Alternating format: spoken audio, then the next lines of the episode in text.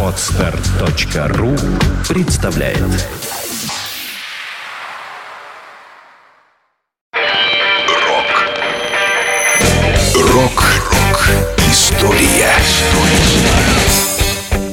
Сегодня 28 января. В этот день в 2010 году в Лос-Анджелесе состоялось боевое крещение нового гитариста группы Red Hot Chili Peppers. 31-летний Джош Клинкхоффер пришел в коллектив на смену своему бывшему наставнику Джону Фрушианте, который провел в составе Chili Peppers почти 14 лет.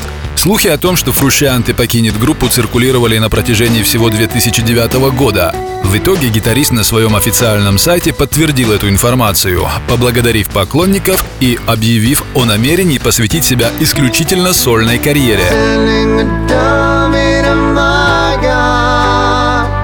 Sending a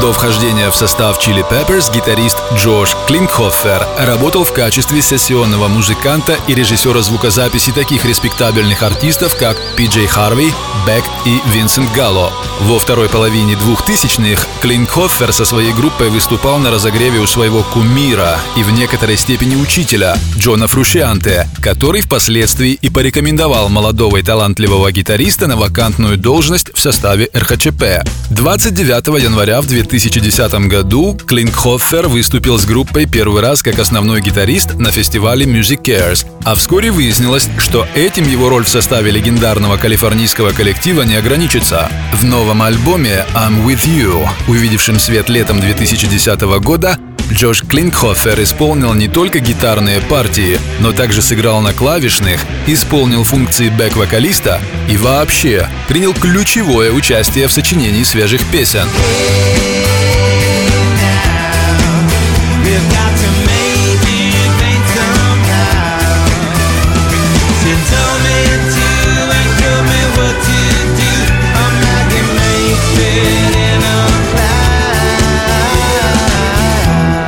cloud. Рок FM Вся история рока